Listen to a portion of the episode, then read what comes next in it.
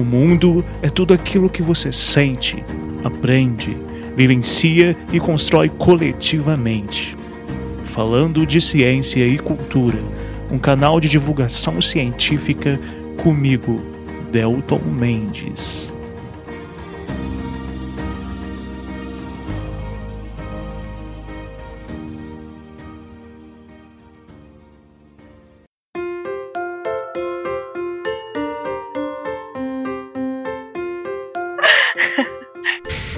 Tem crise de riso.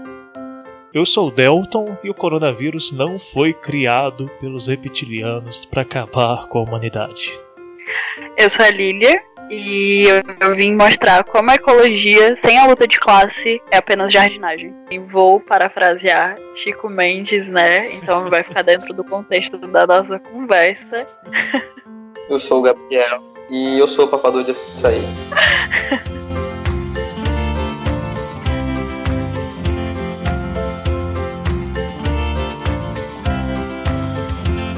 Muito bem, pessoal, estamos de volta para mais um episódio, o episódio 23.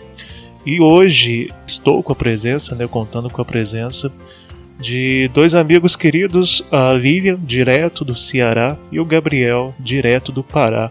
Então, como vocês podem notar, este episódio é, de hoje é interestadual. O tema de hoje é um tema muito importante, talvez um dos mais complexos que nós já trabalhamos aqui no canal, que é o novo coronavírus, sua origem, relação com impactos ambientais, com as questões ambientais.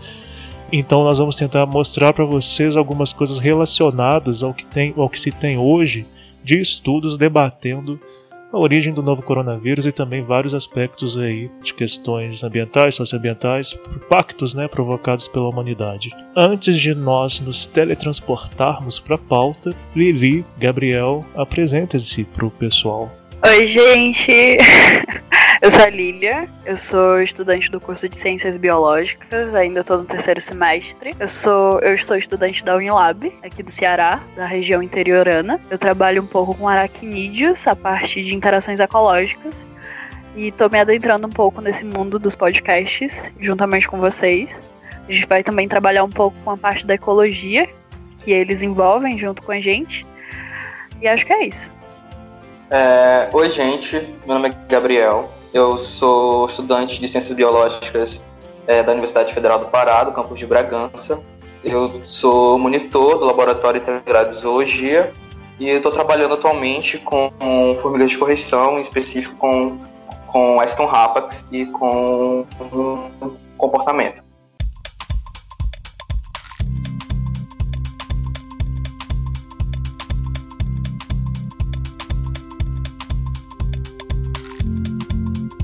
A humanidade, principalmente no último século, tem provocado diversos problemas ambientais. E, embora muita gente desconheça, sabemos, é, por ciência, que impactos ambientais provocados pela humanidade, como a redução de áreas verdes, redução de habitats, nichos ecológicos, pelo aumento do contexto urbano e consequente é, redução de áreas naturais onde espécies silvestres vivem, além de biopirataria, tráfico de animais, ou mesmo consumo de animais selvagens, tudo isso tem uma relação muito íntima com vários processos de adoecimento de populações humanas. Né? É, então, de certa forma, é, alavancado também por outros processos, como as mudanças climáticas, esses aspectos acabam figurando como um péssimo panorama para o futuro e para a atualidade não só de nós seres humanos, mas da biodiversidade como um todo. Estamos agora, inclusive, né, Lili e Gabriel, na sexta grande extinção em massa, segundo muitos cientistas. A sexta grande extinção da história da Terra. Nós já tivemos cinco outras grandes extinções uh, em massa de espécies. E nós, ao que tudo indica, segundo muitos cientistas, estamos no meio de uma sexta grande extinção, a primeira delas provocada por, por um agente biológico, no caso o ser humano. Então notem como que a humanidade ela tem provocado problemas graves em termos ecossistêmicos, em termos é, de biodiversidade, ambientais. Então esse novo coronavírus que surgiu na Ásia, né, o que a gente sabe hoje é que surgiu em Wuhan, na China, tem forte relação com tudo isso. Então, quando falamos de infecção no caso humana, geralmente os agentes microbióticos é, patogênicos principais são vírus, bactérias e fungos. E uma vez dentro do organismo humano ou então de células humanas, são capazes de provocar sérios problemas de saúde. Para o Covid, para o vírus, na verdade, o vírus em geral, eles possuem um potencial muito alto de multiplicação. Só que o que, é que acontece? Eles têm um potencial de sobrevivência muito baixo. E eles acabam não sobrevivendo muito tempo fora das células dos seres vivos porque eles não conseguem se reproduzir. Qual é a maior problemática? No caso do coronavírus, eles conseguem sobreviver tempo suficiente para se espalhar entre os humanos. E é uma espalhação geral, né? A gente sabe, a gente sabe as consequências disso, a gente vive as consequências disso, e a gente sabe que uma das principais causas da pandemia atual é justamente a alta densidade da população humana.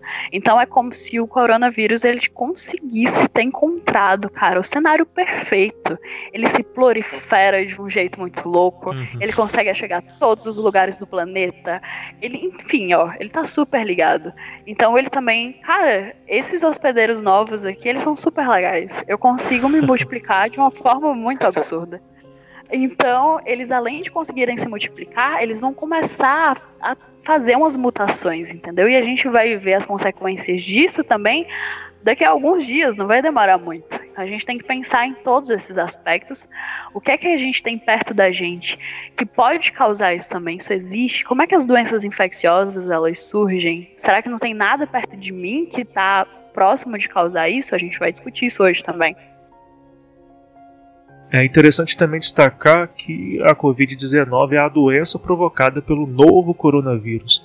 Então vejam bem, eu disse é, novo, ou seja, o coronavírus não é um vírus apenas. Na verdade, são, segundo os relatos mais atuais, sete coronavírus, que me parece que já foram, inclusive foram identificados alguns outros agora em 2020 e o SARS-CoV-2, que é esse novo coronavírus, ao que tudo indica, passou a provocar problemas para a humanidade por conta de um salto, o que nós chamamos, na, na verdade, na biologia de troca de hospedeiro, ou seja, um salto. Em nós seres humanos, esse novo coronavírus ele não existia naturalmente, não éramos infectados, mas ele existia em outros animais, ou outro animal, ou outra espécie animal, ao que tudo indica, um morcego né, atualmente. Mas como esse agente infeccioso já convive com essa espécie há muito tempo, e essa espécie evoluiu de certa forma temporalmente, junto, entre aspas, né, com esse agente infeccioso, acaba que essa espécie tem uma imunidade desenvolvida. Então, um vírus pode existir, né, entre aspas, naturalmente numa espécie e não existir em outra. O problema é quando essas duas espécies, por exemplo, uma espécie selvagem, passa a ter contato com o ser humano, por exemplo. Então aí é, nós podemos ter o processo de transmissão desse vírus e essa nova espécie, esse novo hospedeiro, que nesse caso do, coronavírus, do novo coronavírus somos nós humanos, esse novo hospedeiro pode não ter, entre aspas, uma blindagem imunológica desenvolvida para essa infecção, já que nunca teve contato com ela. Muito bacana tudo isso que o Dalton explicou, do contexto inicial sobre doenças emergentes, principalmente aquelas causadas por vírus, né? As famosas viroses. E é importante, como ele disse no início, o Covid-19 não foi criado pelos reptilianos, muito menos não não está sendo um, uma maldição de algum ser divino para nos culpar de alguma coisa, e muito menos foi criado por laboratório. A gente já tem muitos artigos científicos que foram publicados, fizeram testes realmente com bases científicas, com metodologias específicas para comprovar isso. E é interessante que, no fundo, isso é muito mais simples do que a gente imagina. E a ecologia, juntamente com a ciência, ela explica isso de uma forma muito natural. Inicialmente, é importante a gente ter em mente, por exemplo, explicando desde o início, que as espécies no geral elas têm como basicamente marca registrada, marca de fábrica se multiplicar e sobreviver dentro dos ecossistemas, dentro da natureza. A gente pode chamar isso muito bem de potencial de sobrevivência e potencial de reprodução. As espécies normalmente elas possuem esses dois potenciais inversamente proporcionais uns aos outros. Eu vou tentar explicar um pouco disso.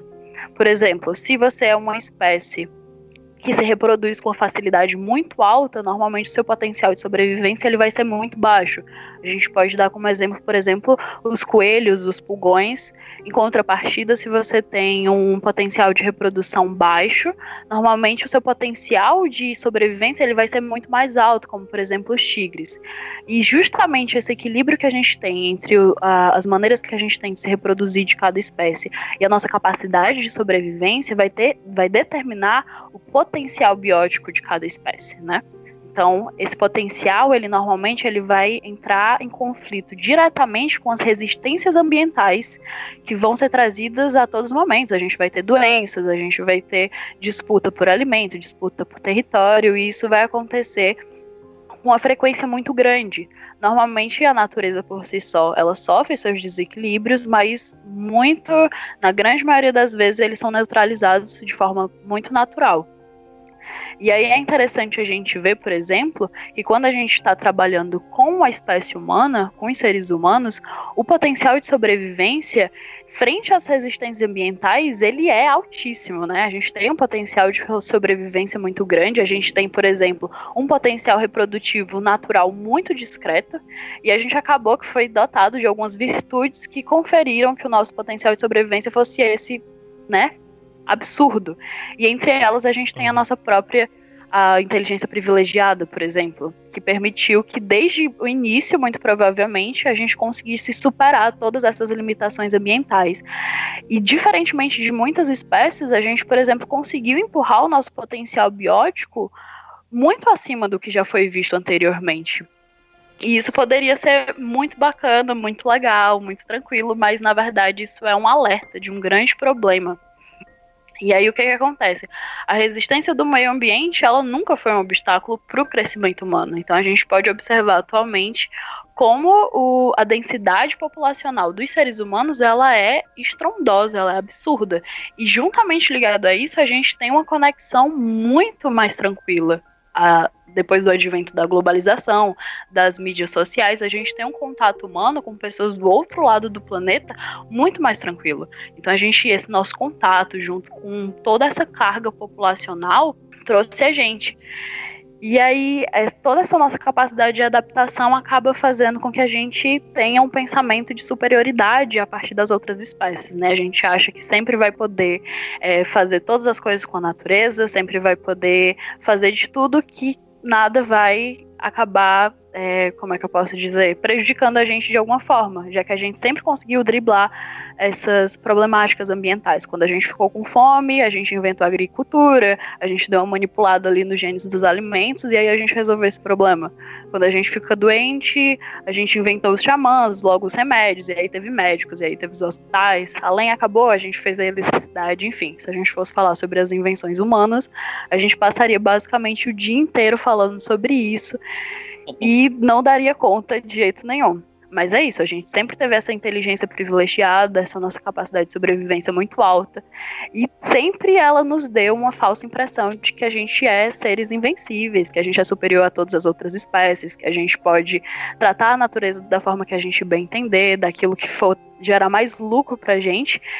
E a gente não percebe que nem sempre a gente vai acabar resistindo ou acapando, ou escapando, na verdade, desses problemas ambientais, né? Que um dia eles realmente vão pegar a gente.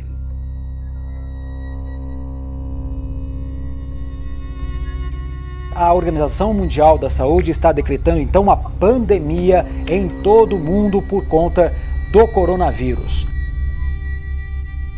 Dentro das resistências ambientais, a gente vai ter diversos inimigos naturais que a gente também acaba muitas vezes utilizando esse termo de uma forma pejorativa, eu até diria, de uma forma negativa, quando na verdade os inimigos naturais às vezes eles trabalham justamente para fazer esse controle populacional, eles, têm, eles desempenham no ambiente uma coisa muito massa, né? E a gente vê os equilíbrios da natureza sendo desempenhados a partir deles.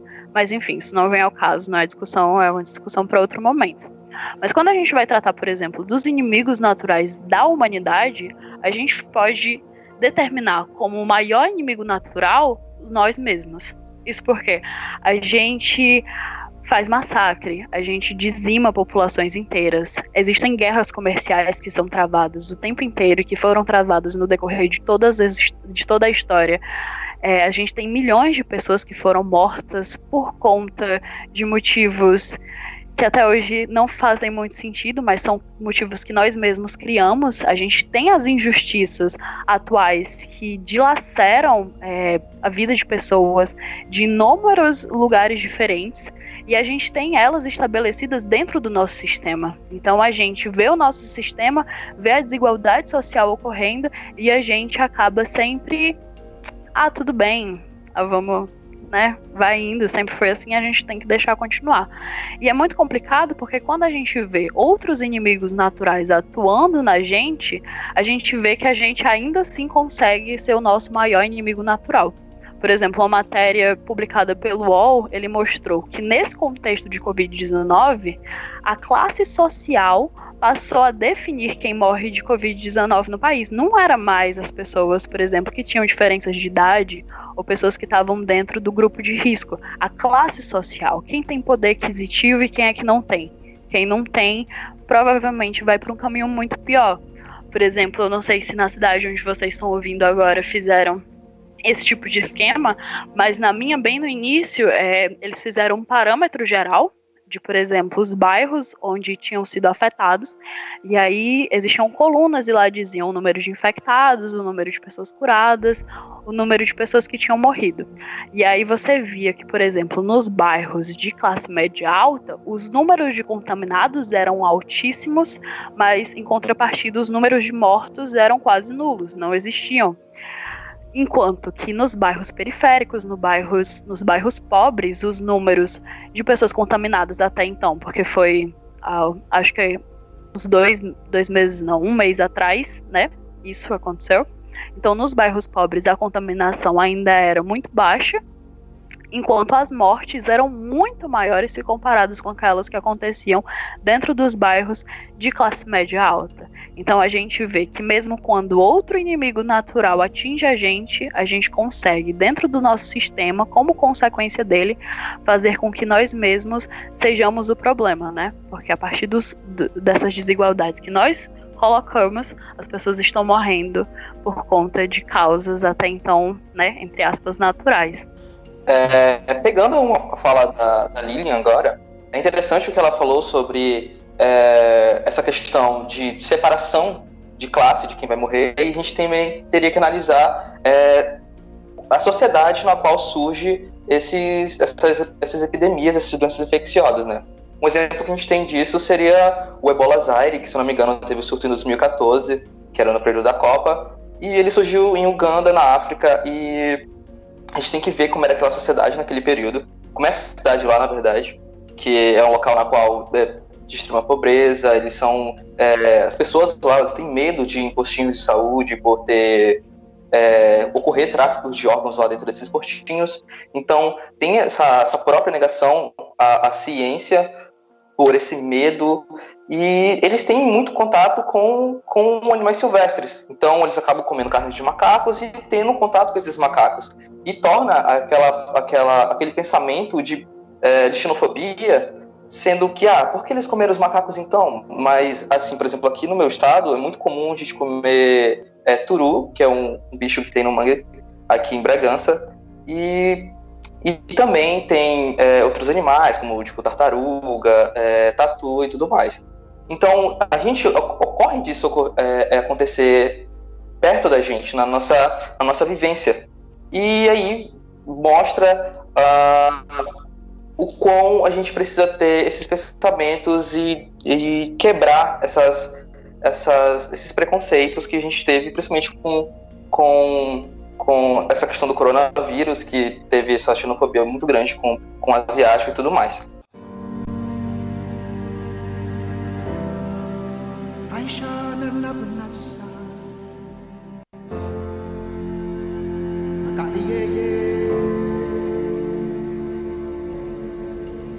E a gente tem outras formas que são explícitas na nossa sociedade que acabam matando sem a gente perceber. E a gente pode citar, por exemplo, os negacionistas, por exemplo.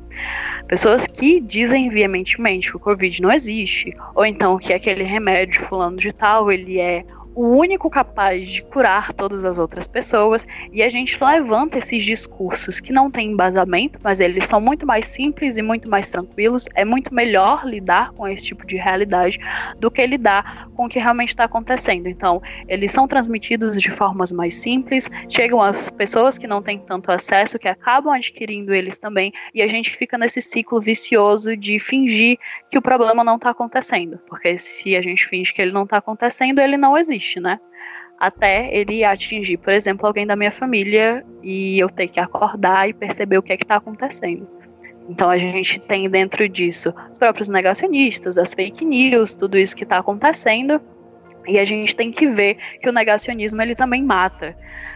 Isso não é bacana certo? Então a gente pede que não espere que seja uma pessoa da sua família, não espere que seja você, para poder conseguir enxergar a dimensão disso, enxergar a dimensão de futuras doenças que também podem surgir, né?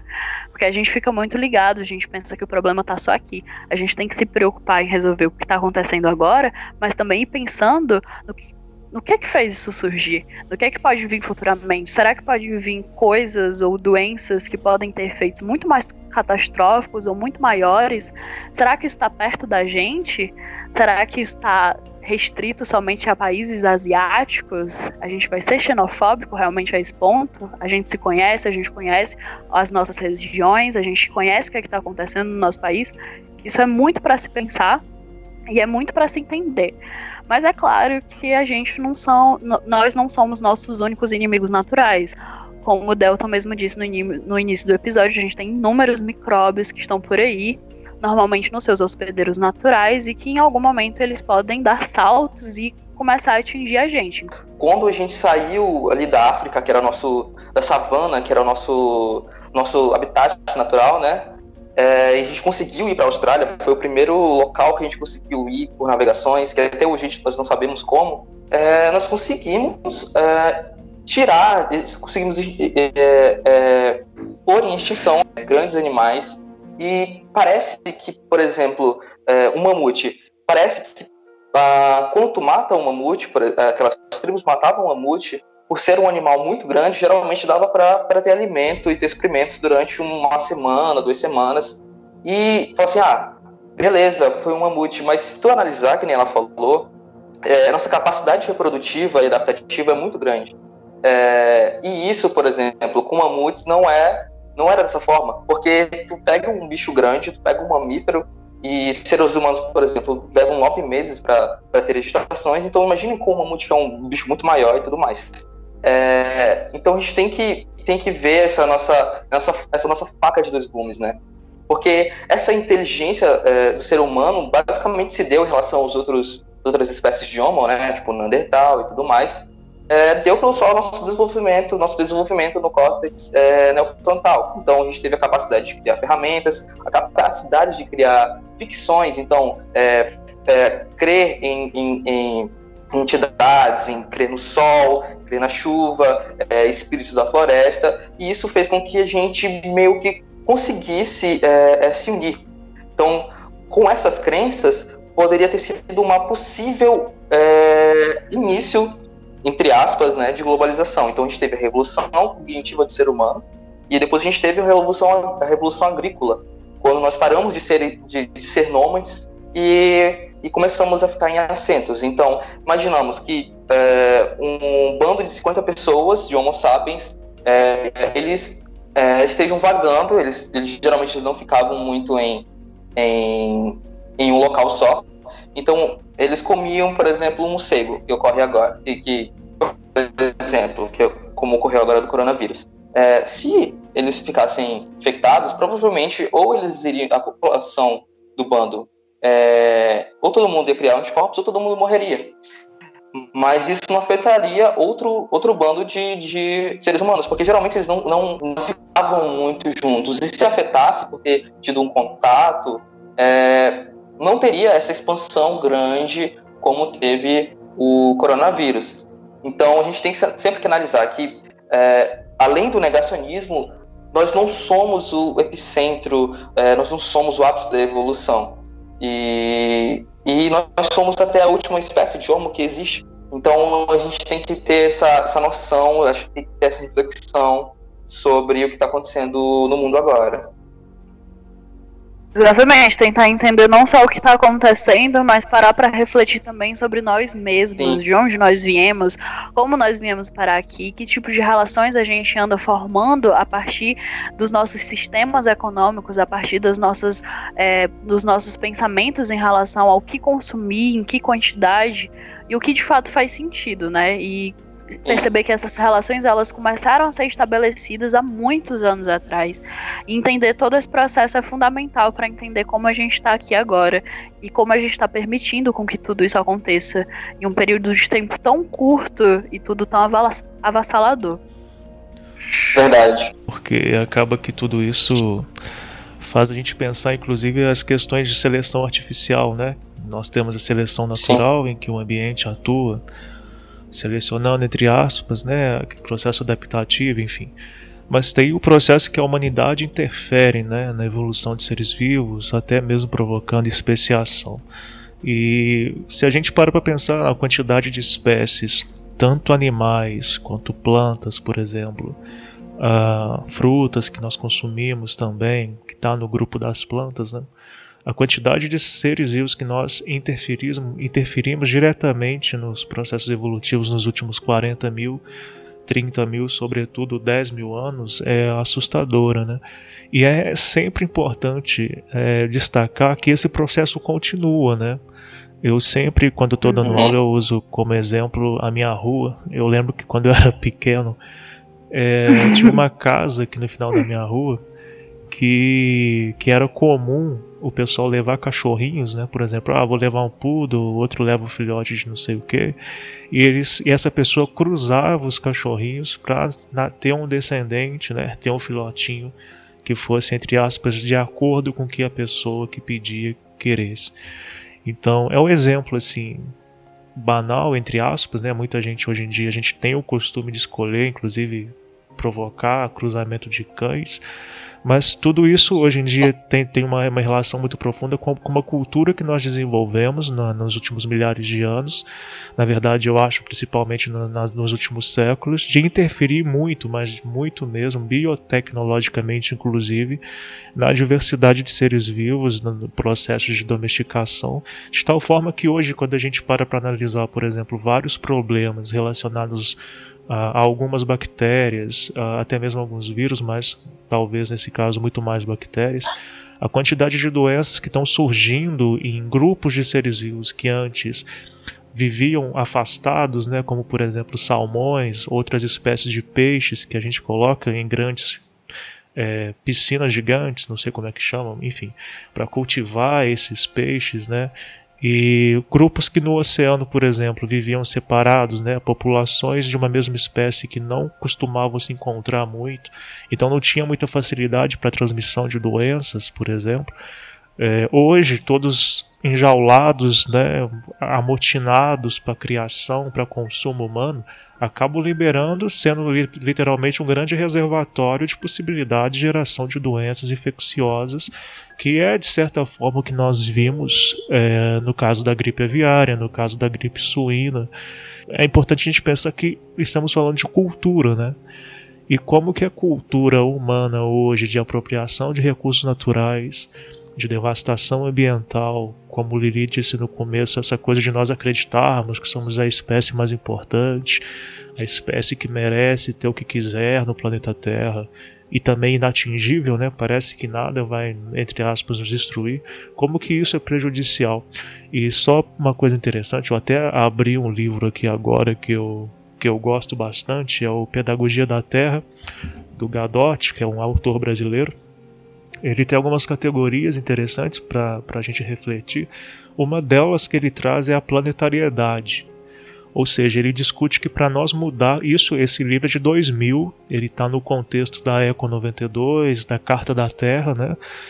E já naquele período, o, depois da Eco 92, o que chegou de conclusão em termos educacionais é que nós precisávamos de uma nova antropoética, nós precisávamos de uma, uma ética humana que não tivesse como paradigma o capitalismo, capital apenas, mas, sobretudo, o próprio planeta Terra, que nós precisávamos entender a dinâmica da vida, entender as redes ecológicas e, a partir disso, é, elaborarmos uma ética humana de existência aqui. Então, olha só que interessante, né?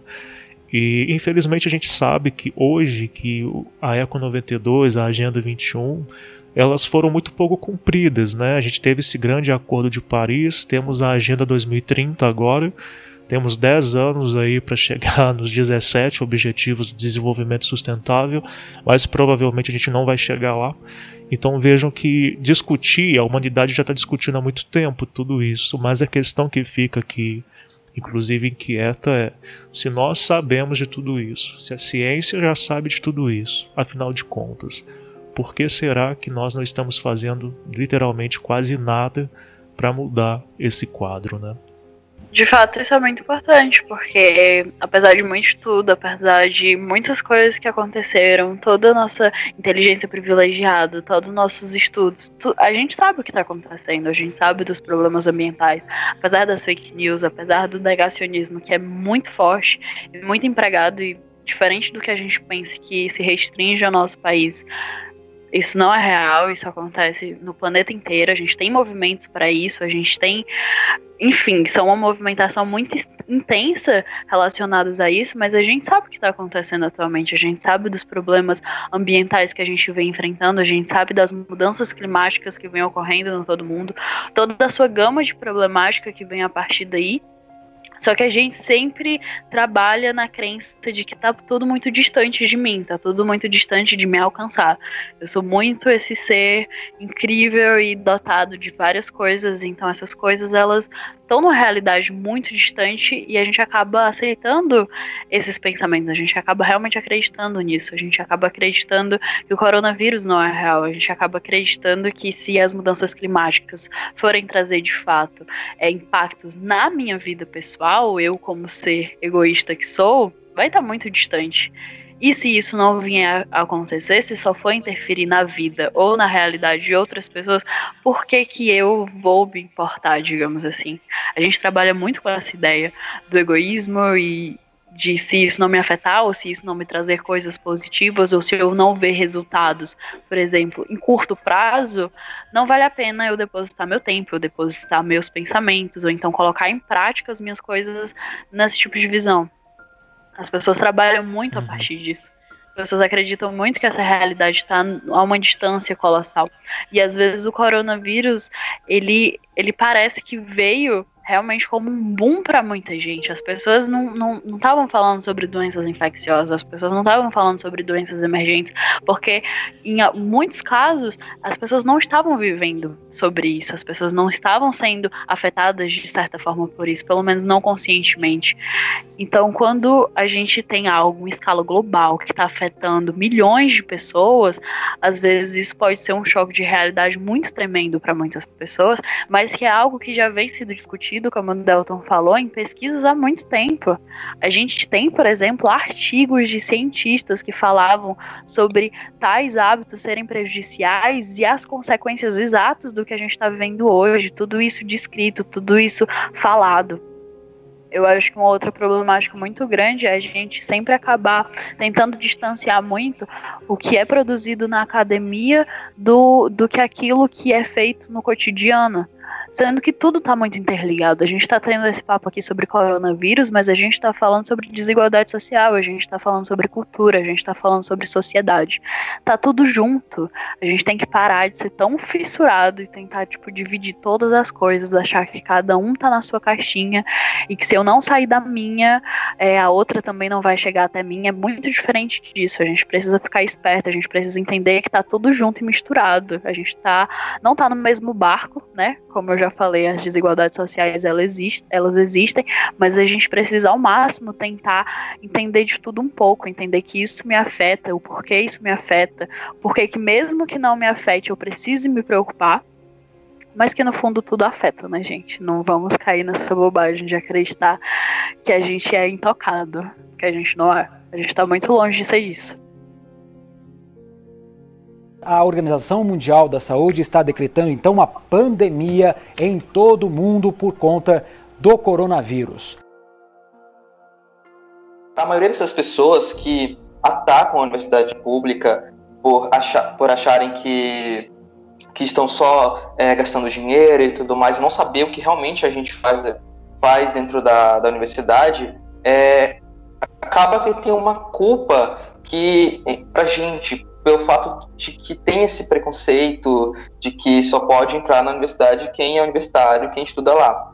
E não sei se teve na cidade de vocês, mas ano passado teve, em 2019, teve o Ciências nas Ruas aqui em Bragança e teve várias apresentações de trabalhos acadêmicos nas praças. É, teve o Pirate of Science, que era é, a gente ia para vários restaurantes ou bares daqui da cidade e discutia sobre ciência. Isso é uma coisa muito importante, porque é, aqui em Bragança, como é uma região muito uma região de, é, de pesca, tem uns estudos com, com, com peixes e a gente levou é, vários estudos que, por exemplo, falam sobre algumas bactérias que existiam em peixes e como elas poderiam passar para essas pessoas, mesmo tendo o cozinhamento desses peixes, mas aí tem a troca do dinheiro, né? O peixeiro ele pega no, no peixe, aí vai dar o troco, aí a, a moça pega o troco e vai pegar no, na, no alface e assim vai passando.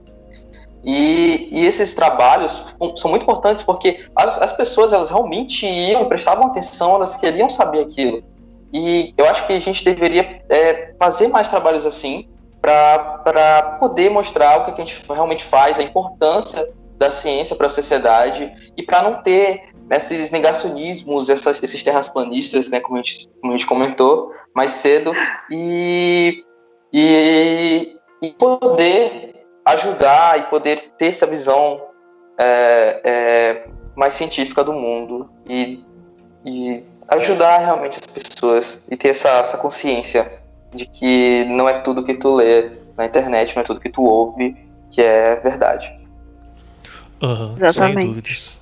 É, inclusive é importante mais uma vez frisar que grande parte dos problemas que nós estamos tendo é relativo não só à Covid, né? É sempre importante destacar que no Brasil, inclusive, nós temos várias doenças infec é, infecciosas sazonais, né? Como a dengue, febre amarela e várias outras. A gente sempre cai na questão da desigualdade social, né? E o que Gabriel disse é muito importante porque mostra né, essa realidade no sentido também de uma certa de como que é importante a, a ciência estar né, na comunidade uma ciência mais cidadã não só na sensibilização né, no caso por exemplo de prevenção de doenças infecciosas mas para que as pessoas entendam é, realmente o que, que é a ciência né, qual é a importância da ciência e entra, acaba entrando também nessa discussão de como que uma desigualdade social legitimada por estruturas de poder hegemônicas e a universidade muitas vezes faz isso, como que isso também é, corrobora para esse quadro todo que nós estamos discutindo, né? Uhum.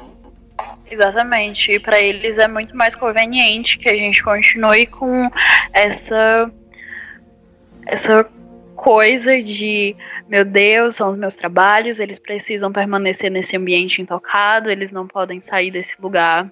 É muito mais conveniente para as pessoas que estão, é, que detêm todo esse poder social, que detêm todas essas riquezas, que a gente não passe esse tipo de informação, que a gente não passe esse tipo de conhecimento, que a gente não faça uma ciência mais ativa dentro das comunidades, que a gente não faça uma ciência mais ativa para as crianças que, querendo ou não, nas estruturas até mesmo que a gente tem dentro das, das escolas, elas acabam sendo totalmente desestimuladas ao saber, ao saber científico, à imaginação, a tudo isso que anda estritamente interligado. Então, para todo mundo é muito conveniente. E a gente, quando, quanto pesquisador, quanto cientista, quanto dentro da pessoa que está dentro da universidade, muitas vezes acaba deixando levar, porque sempre aconteceu, porque sempre foi assim. A gente acaba, às vezes, se delimitando muito nisso, se limitando e não levando esse tipo de coisa que é incrível, cara. Ciência é incrível. Todas as pessoas deveriam ter o melhor tipo de acesso para isso, e elas não têm, e a gente podia fazer isso de tentar levar o máximo possível, né? Então eu acho muito é. bacana projetos de divulgação científica, projetos de popularização científica, seja qual for o nome, que eles tenham os melhores dos intuitos e tentem sempre levar isso de maneira mais clara para a sociedade de uma forma geral, independente da idade, independente de onde você estiver, que você alcance essas pessoas, isso é muito importante. Às vezes você mesmo como cientista, se você tiver vontade, abra, por exemplo, alguma página na internet sobre é, divulgação científica nas mídias sociais, às vezes as pessoas estão de bobeira, estão na quarentena, estão é, absorvendo qualquer tipo de conteúdo na internet, se depara com algo simples e rápido, mas que vai te trazer informações que você nunca nem ouviu na vida, vai te trazer curiosidades bacanas. Então tentem fazer isso quando tudo isso passar pessoalmente, né, levando esse tipo de coisa às escolas, à comunidade, mas agora que a gente está preso a essa realidade, tentem utilizar e otimizar desse tempo para isso também, né? Assim como esse podcast incrível, maravilhoso, levando conteúdo de qualidade para você na sua casa faça isso também, isso é muito bacana. Vamos se ajudar, vamos levar a ciência para as pessoas, vamos fazer a divulgação científica, vamos, fazer de tudo, né, gente?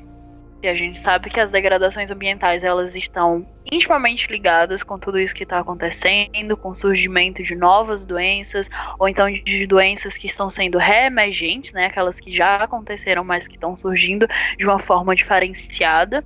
E a gente sabe até que as próprias mudanças climáticas elas podem estar diretamente afetando em todo esse processo. E quando a gente vai trazer isso para uma discussão mais nacional, para um contexto brasileiro, a gente tem que parar de ter essa falsa impressão, por exemplo, que os perigos eles estão em outros continentes. Não é porque o, o surto ele iniciou na China que isso significa necessariamente que a China ela vai ser o berço de todos esses tipos de, de, de doenças. Isso é muito longe da nossa realidade. A gente tem problemáticas muito atuais, muito próximas da gente e que estão sendo um perigo eminente, porque principalmente esse ano, com os novos recordes de, de desmatamento da Amazônia no primeiro trimestre desse ano, a gente pode ter um pouco de noção disso.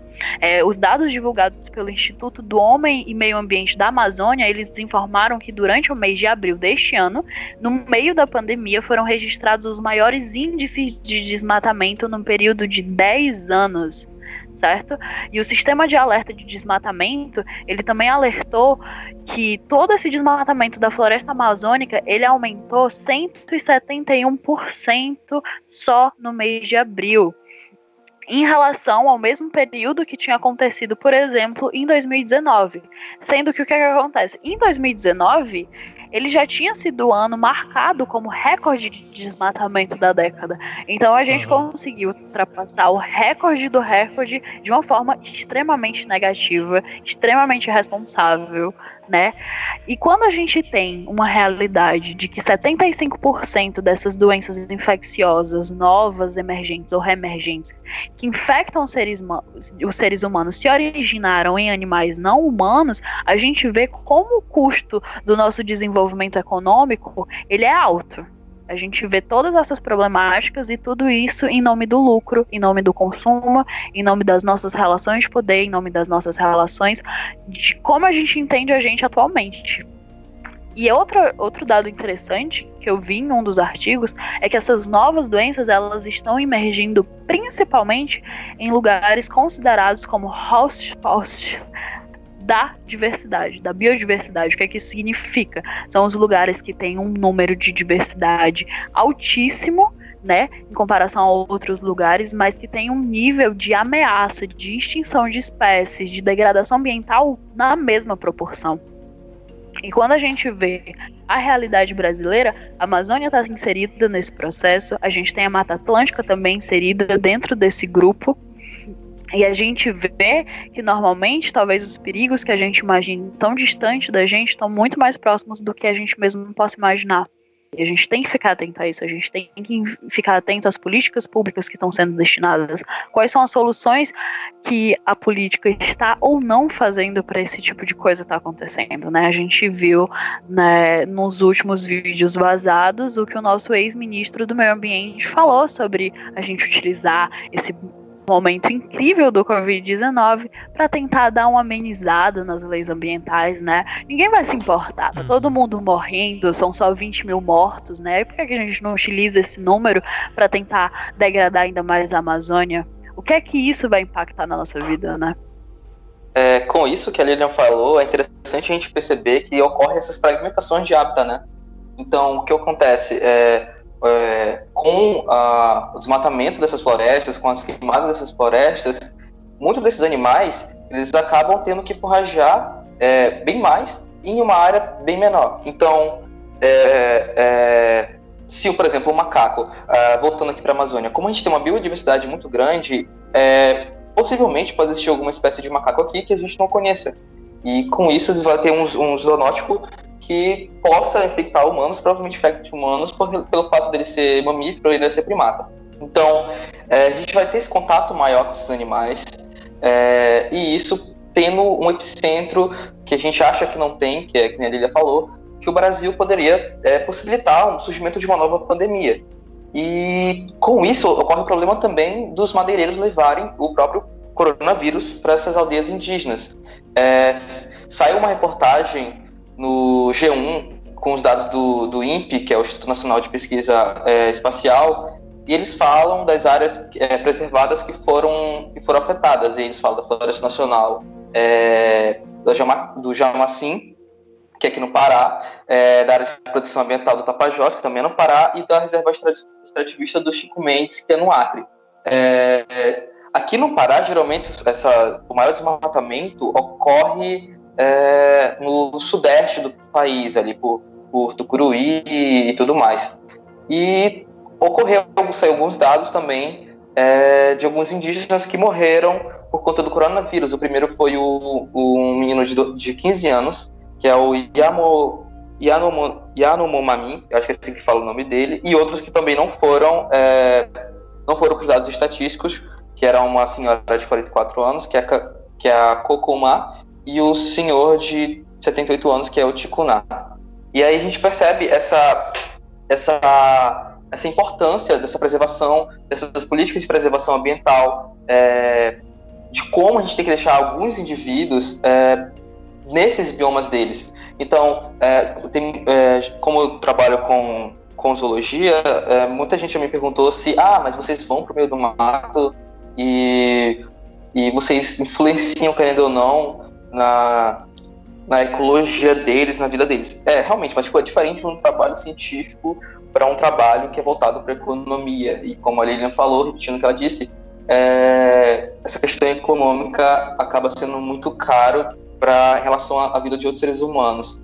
Uhum. Isso é muito bacana. E falando nessa parte de desmatamento, que eu posso contribuir, por exemplo, da minha região aqui do Ceará, pelo menos segundo o povo, que pegou alguns dados disponíveis tanto pela SOS Mata Atlântica, tanto também pelo Instituto INPE, né, que é o Instituto Nacional de Pesquisas Espaciais, como o Gabriel mesmo falou, o Ceará ele zerou o desmatamento de Mata Atlântica pelo terceiro ano consecutivo. Isso é muito bacana, é super importante de, de se falar sobre isso e de ver quais são os dados que a gente tem sobre isso em todos os estados que a gente tem, né? Já que pelo menos aqui na minha região eu não sei se as outras pessoas conhecem, porque pelo menos quando as pessoas são de fora, imaginam que a, a un, o único bioma que pre, predomina aqui, que tem no Ceará inteiro, é, por exemplo, a caatinga, mas isso não é verdade. A gente tem, por exemplo, aqui no Ceará, os brejos de altitude, que são justamente as florestas serranas úmidas que a gente tem aqui no estado, alguns pontos específicos. Um deles, inclusive,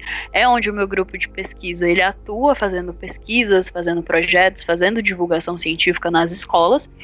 E nesses lugares a gente encontra os resquícios de Mata Atlântica em meio à região semiárida do Ceará. Isso é muito bacana.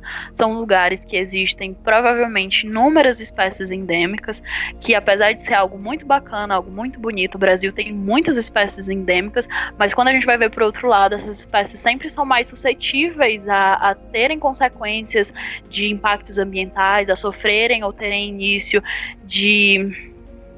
Como é que faz a espécie? Começa a morrer? Extinção. Extinção. e aí, quando eu tava lendo sobre, sobre essas coisas também, eu acabei achando um dado que eu acho que diz muito respeito à região do Delta, que o estado que foi campeão de desmatamento esse ano foi o de Minas Gerais, tendo o topo 1 um de todos os lugares do Brasil, então acho que seria bacana ele falar um pouco sobre essa realidade, já que ele está muito mais próximo. Acredito que a maioria dos ouvintes também seja dessa parte. É, Bom, aqui em Minas nós temos tido uma, um discurso muito favorável, e eu digo por colegas que eu tenho, que trabalham aqui na área, um discurso favorável de flexibilização né, para diversas questões relativas à legislação ambiental. Eu acho que Minas Gerais encaixa bastante nesse contexto, porque uh, é um estado muito agrário, né? Nós temos muitos latifúndios, muitas fazendas e, de certa forma, é um estado que desde o processo de colonização tem uma, um, uma estirpe aí cultural de ser muito agrário e aí quando a gente flexibiliza, né, a gente não, né, quando o governo flexibiliza as leis ambientais, acaba que grande parte desses grandes proprietários de terra começam a, a encontrar no discurso governamental e mesmo na legislação uma, várias brechas para poderem uh, desmatar. Inclusive a gente sabe, tem, tem aqui perto de Barbacena a gente tem teve é, discursos do tipo aproveita agora porque depois que passa esse governo vai voltar a ficar rígido. Então esse tipo de discurso é muito comum. Minas Gerais é um estado muito grande, está próximo do Rio e São Paulo então muitas terras agrícolas, então isso com certeza é alguns é um, né, alguns na verdade dos fatores é, importantes para a gente destacar nesse contexto.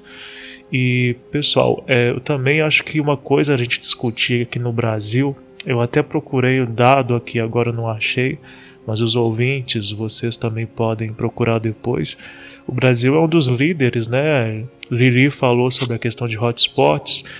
É, o Brasil é um dos líderes mundiais em biopirataria. E esse processo de biopirataria é importante, eu acho, a gente discutir por quê. Ele não está só. A gente precisa entender essa lógica da biopirataria. Né? A biopirataria basicamente está é, tá relacionada a você extrair animais, seres vivos de áreas é, de conservação, por exemplo, em áreas naturais e literalmente levar isso, esses seres vivos para várias partes do mundo de forma ilegal. Eu acho que também é esse processo chamado até de biogrilagem, né? Isso é, é importante de discutir, eu acho, por quê? Porque quando a gente vai analisar em termos de desigualdade social, por exemplo, e cultural também, essas relações, a gente vê que os grandes responsáveis pela lógica da biopirataria são grandes empresas, pessoas muito ricas, é, grandes patentes que inclusive estão fora do Brasil, mas quem vai realmente na mata pegar esses seres vivos, coletar esses seres vivos de forma irregular, né? Geralmente são pessoas muito pobres, são ribeirinhos, é, são indígenas. A gente tem essa discussão que, na verdade, são povos indígenas que acabam tendo um, um, contato maior né, com as cidades, não são povos tão naturais assim, mas mesmo assim são indígenas. Enfim, a gente tem uma série de populações que são carentes, que, são, que não são atendidas pelo Estado, que tem um, um, um nível aí de inacessibilidade de direitos básicos, que acabam sendo é, buscadas por essa lógica da biogrilagem e que acabam é, contribuindo muito para essa questão da biopirataria. E é claro que quando a gente vai analisar essa, essa ótica da biopirataria, acaba que a gente entende é, também pela ótica do contato maior que, esses, que essas pessoas, essas populações têm com seres vivos silvestres, selvagens, num mercado literalmente comercial desses seres vivos, né? E o Brasil nesse contexto soma aí para essas nossas preocupações relativas ao que a gente tem discutido.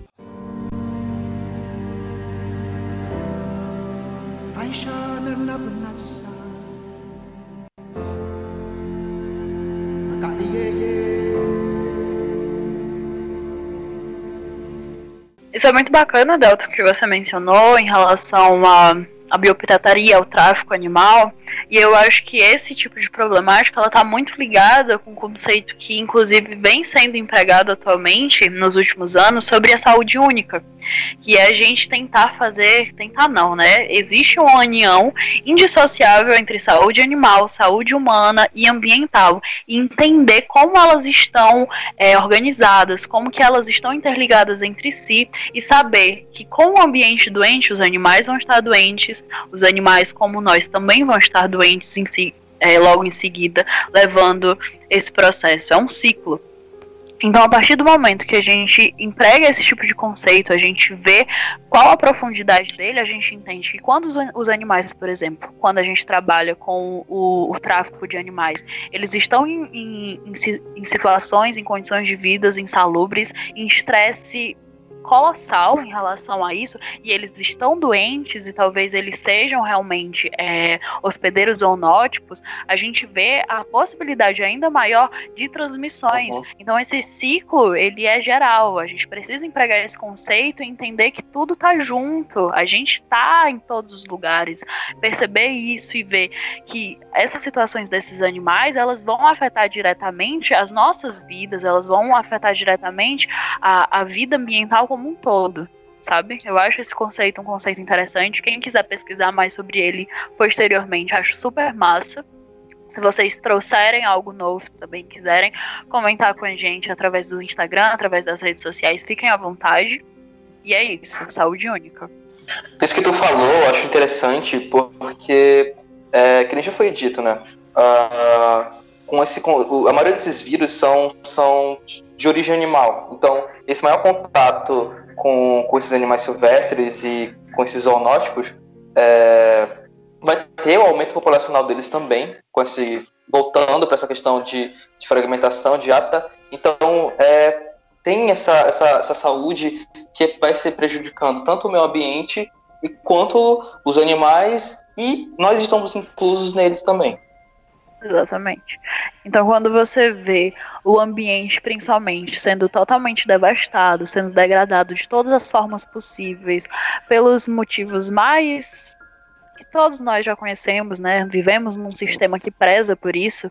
A gente percebe que esses animais que tinham seu ambiente, que tinham seus hábitats, que tinham seu local de, de morada, seu local de vida, eles acabam não tendo refúgio. Então, por exemplo, se a gente for levar em consideração os morcegos, por exemplo, eu estava assistindo uma palestra esses dias sobre eles e sobre todas essas doenças, e a gente vê os morcegos como um potencial zoonótico muito grande, porque apesar de a maioria das vezes a gente não ter contato direto com esses animais, morcegos, os morcegos são um pouco diferentes, porque eles conseguem, eles vivem tanto nas grandes florestas, tanto nas matas, como a gente também tem os morcegos das cidades. A gente sabe que eles existem aqui também. Então, quando a gente começa a degradar essas áreas, quando a gente faz esse desmatamento massivo e eles acabam, os morcegos da floresta, não vendo outra saída, eles vão começar a fazer essa migração, eles vão vir para as cidades. Então, a gente, de certa forma, vai começar a ter um contato muito maior com esses animais. E a gente tem que pensar sobre isso também. A saúde integrada, ela visa e isso ela visa a gente observar que para a gente estar tá saudável, para nossa sociedade estar tá saudável, não basta os humanos estarem saudáveis. Vai muito além disso, vai muito além desse tipo de compreensão. Sim. Uhum, sem dúvidas. É, inclusive também eu acho legal, é, bom, é uma discussão que tem surgido, que também é a renda mínima básica universal, né? Porque uhum. imagine se todas as pessoas no planeta inteiro tivessem uma renda mínima garantida pelo Estado, né? A gente tem discutido aí a saúde também, né? Tipo um, um SUS, né? Que seja planetário, com dados das pessoas, um acompanhamento de saúde que seja garantido a todas as pessoas do globo, inclusive para a gente evitar é, novamente o despontar de uma pandemia dessa amplitude. E a, a, renda mínima ela seria interessante justamente no, em termos de ações afirmativas para garantir, diminuir a, a suscetibilidade né, de pessoas, povos mais carentes, de estarem nas mãos dessas grandes empresas, desses, dessas pessoas Com certeza. Sim. que acabam se valendo dessa desigualdade social para conseguir mão de obra, para conseguir pessoas para fazer o seu o serviço, o serviço, o serviço sujo, né? É o que a gente vê também com a, grila, com a grilagem de terras, a com, com a, na questão da Amazônia em geral. É, é uma apropriação absurda de pessoas muito pobres, muito carentes, porque estão desfavorecidas, não têm acesso a uma renda básica e aí literalmente passando fome, necessidade, tendo que alimentar os filhos, não tendo onde morar. É óbvio que a gente não. Quem somos nós para julgar, né? Então, é, mais uma vez, uhum. até para a gente fechar, eu acho que é, é, muito importante a gente entender que a desigualdade social ela é o braço principal de tudo isso se a gente continuar mantendo é, essa desigualdade social absurda que nós vemos no mundo todo, se eu não me engano, cerca de 3,5 bilhões de pessoas no planeta passam fome. Então, olha só, nós somos cerca de 7,5, 7,7 bilhões de pessoas. Metade do planeta Terra não tem alimentação com qualidade e cerca de 4 bilhões, 4,5 bilhões não tem saneamento básico também direito. Infelizmente, a gente acaba vivendo em uma realidade onde a desigualdade social ela é o alicerce principal do nosso sistema, né? Então, a gente vê muitos empresários, pessoas de poder perpetuando discursos que reafirmam isso, né? Que acabam utilizando e se apropriando dessas coisas para conseguir mão de obra muitas vezes, para conseguir pessoas que acreditem nos seus ideais, para que o lucro continue girando. A gente pode tirar uhum. disso até mesmo da realidade que a gente está vivendo, por exemplo, os empresários indo para a rua com seus carros do ano, com seus carros caríssimos, né? Pedindo para que os, os pobres, as pessoas que vão pegar coletivo, as pessoas que vão enfrentar as grandes aglomerações todos os dias, voltem em meio de uma pandemia para que a economia não pare. Porque pela primeira vez durante muitos anos eles estão preocupados com a fome da população. Isso realmente faz sentido? A uhum. gente vê empresários fazendo isso, a gente vê essa movimentação acontecendo. Isso é só um dos milhares de tipos de, de movimentos que vem acontecendo, né? Dessas pessoas que vêm se apropriando, que vêm perpetuando esses tipos de discurso para poder conseguir lucro, para poder conseguir coisas que são melhores para eles. Porque realmente essas pessoas de fato aceitassem voltar para as ruas, é, aceitassem voltar para que a economia não parasse, eles não seriam essas pessoas. Eles não seriam as pessoas que iriam estar se que, que estariam se arriscando todos os dias para que isso acontecesse, né? Para que a mão invisível do mercado não parasse, que ela estivesse lá para jogar todos os pobres à beira do abismo, como ela sempre fez. Então, para eles é muito interessante uhum. que as pessoas acreditem nisso, que as fake news sejam perpetuadas, porque eles estão sempre estiveram é, com muitas vantagens em cima disso. Então, Sim. quando a gente vê a desigualdade social sendo utilizada ainda as pessoas, é, como discurso, gente, galera, vocês vão morrer de fome. Eles realmente estão preocupados com isso? Isso nunca aconteceu. Eles nunca tiveram, eles nunca quiseram nem ouvir sobre essa palavra. Sim, então, interessante. Você tem... falou realmente. Pode terminar. Pode falar, meu bem. A partir do momento que a gente começou a, a assim, domesticar, né, grãos, é, como arroz, milho e tudo mais, domesticar entre aspas, a gente passou a ficar é, em uma vida um pouco mais estressada e trabalhar muito mais. E com isso veio essas desigualdades sociais. Então, veio pessoas, ah, tu tem que dar determinada quantia de alimento por mês para determinada nobreza. Então, é, sempre teve essa parada de não, de não nunca se importar realmente se está passando fome, é, se, se, realmente a pessoa está bem, e essa, essa, mão de obra barata, essa classe trabalhadora realmente, é, é, como é que ela está. Mas aí, quando atinge os, os mercados, quando atinge as empresas, é, eles começam a adotar esse discurso de que o discurso de que os pobres vão passar cheio fome, de preocupação, cheio de meu Deus, vocês não isso. podem aceitar isso. Olha isso. o que esses governadores estão fazendo com vocês. A vem... gente está aqui para te ajudar. E aí vem a própria propagação do negacionismo.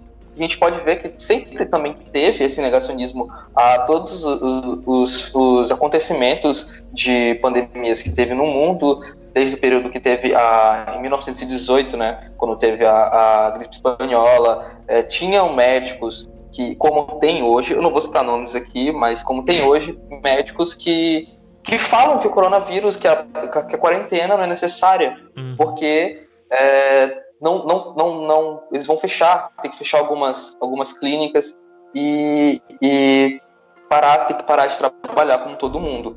Então tem sempre essas pessoas que, que buscam esse negacionismo, que buscam essa anticiência, né, é, para poder se, se, beneficiar em meio a tudo isso que está acontecendo.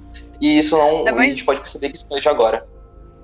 É muito bacana isso que você disse, Gabriel, porque me fez recordar um dos vídeos do Atila que eu assisti recentemente, que ele fala justamente sobre isso. Que a gente pode pegar períodos históricos muito específicos onde uhum. empresas contratavam e pagavam pessoas com algum tipo de respaldo, algum nível, né, é, dentro da academia muito, exatamente, um nível acadêmico, digamos que superior, entre aspas, pagavam essas pessoas para que os discursos fossem perpetuados de uma forma uhum. mais aceitável.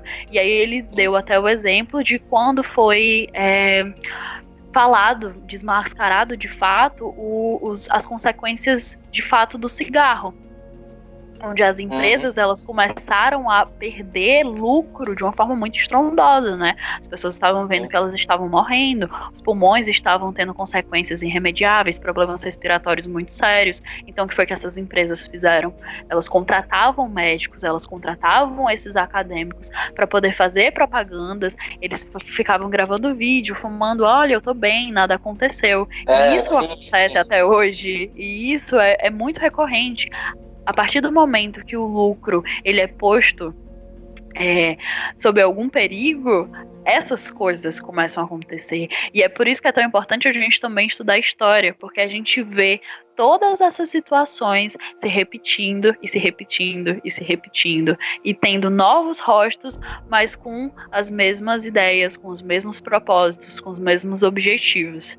Então, muito bacana Sim. isso que você falou, tem esse vídeo muito massa. Inclusive, se você não conhece o Atila, não perca seu tempo, vá lá. Perca o divulgador científico que está fazendo muito bacana tudo muito massa pela gente. Ele, inclusive, é da área de virologia, ele é um profissional incrível, um divulgador científico incrível. Então vão lá, que vocês estão perdendo.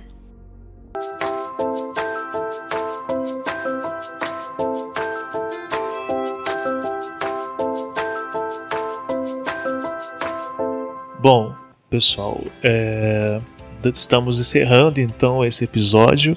Gostaria de agradecer Lili e Gabriel pela presença, pela participação. Foi um episódio muito importante, eu acho. Né? Na verdade, ele se configurou e está sendo e será um episódio muito importante. E queria agradecer pela disponibilidade de vocês. Nós estamos muito distantes uns dos outros, né? Nesse período de quarentena, nesse período de pandemia. E desde já fica aberto o convite para que vocês ajudem. Assim que eu lanço o episódio, geralmente eu abro box de perguntas é, para os ouvintes né, no Instagram. E aí os ouvintes eles podem participar fazendo perguntas, comentários. Já vi, é muito massa. É, aí. Enfim, aí é geralmente os ouvintes podem fazer perguntas diversas e até direcionar para um de vocês dois, ou então uma pergunta que eu acho que pode ser respondida melhor por algum de vocês dois. Então fica convidar, ficam convidados, né, para já participar dessa interação. E é claro que eu vou contar com vocês para outros episódios aqui no canal também. Eu que agradeço pelo convite, foi uma experiência completamente maravilhosa. As pesquisas que eu realizei, tudo que eu pude ler, a troca que a gente fez aqui agora, mesmo com as nossas limitações geográficas, com as limitações de, das mais diversas formas, a gente se mostra aqui presente e tenta fazer isso acontecer. É, muita admiração e carinho eu tenho pelo Delson, uma pessoa incrível. Realmente queria agradecer pela oportunidade. E fica aí para vocês o convite de ter essa outra, esse outro tipo de interação juntamente com a gente, fazer essa parte pós-podcast para tirar suas dúvidas, para poder tentar fazer algum comentário, né? Tentar é, falar sobre algum ponto que a gente pode não ter mencionado. Acho que seria muito massa. É sempre bom agregar e trazer coisas novas. A gente tentou fazer algo que pegasse muita coisa, porque eu sei que esse tema é muito grande, mas às vezes a gente também não consegue. Olha a moto. Enfim, agradecer de verdade, não só ao Delton, ao Gabriel também, que aceitou nosso convite, que tá aqui agora. Moto de novo. e agradecer a todos vocês por disponibilizarem um pouco do tempo de vocês para ouvir a gente e fazer essa troca realmente. É, eu queria também agradecer ao, ao Delton, a Lilian, por ter me convidado. É, o Delton eu conheci agora, recentemente, por, pelo podcast. E é um fofo, gente. E eu achei muito, muito interessante essa iniciativa dele, essa divulgação científica, que eu sou muito apoiador, por sinal, porque eu acho que a partir do momento que a gente leva a ciência para essas, essas pessoas que são é, que não têm uma escolaridade tão boa, a gente acaba influenciando a vida delas e realmente ajudando é, essa gente. E ouçam o podcast do Delta, muito bom, vocês escutei alguns já, adorei. E queria parabenizar o trabalho dele e o da Lilian também por ter me convidado. Muito obrigado, gente. Muito viciante, começa. Vocês não param mais. Sim. É, bom, estamos sempre tentando melhorar a qualidade, né? E tenho certeza que com a presença de vocês hoje, é, a gente elevou muito a qualidade do canal e eu espero que a gente consiga manter essa qualidade. E mais uma vez frisar que eu vou, né? Vamos compartilhar junto, vamos estar juntos aí para discutir mais temas e talvez, quem sabe, né, um episódio mais brincadeira, né? Porque esse foi bem complexo de planejar. E quem sabe, Foi. quem sabe não, né? Também quando a gente superar essa pandemia, todos nós mais com o coração aberto e mais esperançosos, vamos mantendo essas lutas. É, com certeza. Enfim, queridos ouvintes também, agradeço quem está ouvindo, quem vai ouvir do presente, no futuro. E fica aqui o convite para participarem do, da interação no Instagram. Muito obrigado a todos que acompanharam até aqui e até o próximo episódio.